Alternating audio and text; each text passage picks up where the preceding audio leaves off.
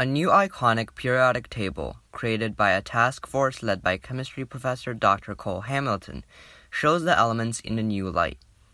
Their new periodic table colors elements based on their availability and threat to the environment.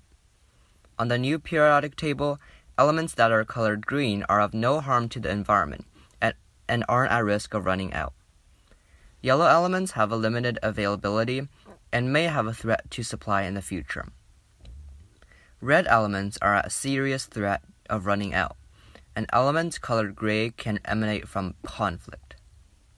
On the periodic table, most elements are colored green. A lot of elements colored yellow, like lithium, boron, copper, silver, and lead. A few elements colored orange, some elements colored red. Carbon is colored in three colors green, red, and gray. This is because there is plenty of carbon in the form of carbon dioxide, but the red represents that this plentifulness will cause problems if nothing is done to restrict its use.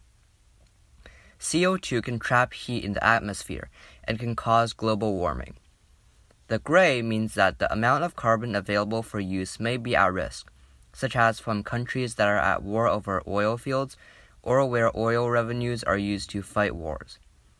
All in all, this is a good visual representation of our status in terms of the amount of resources available for use, and you should check out the periodic table, it's pretty interesting.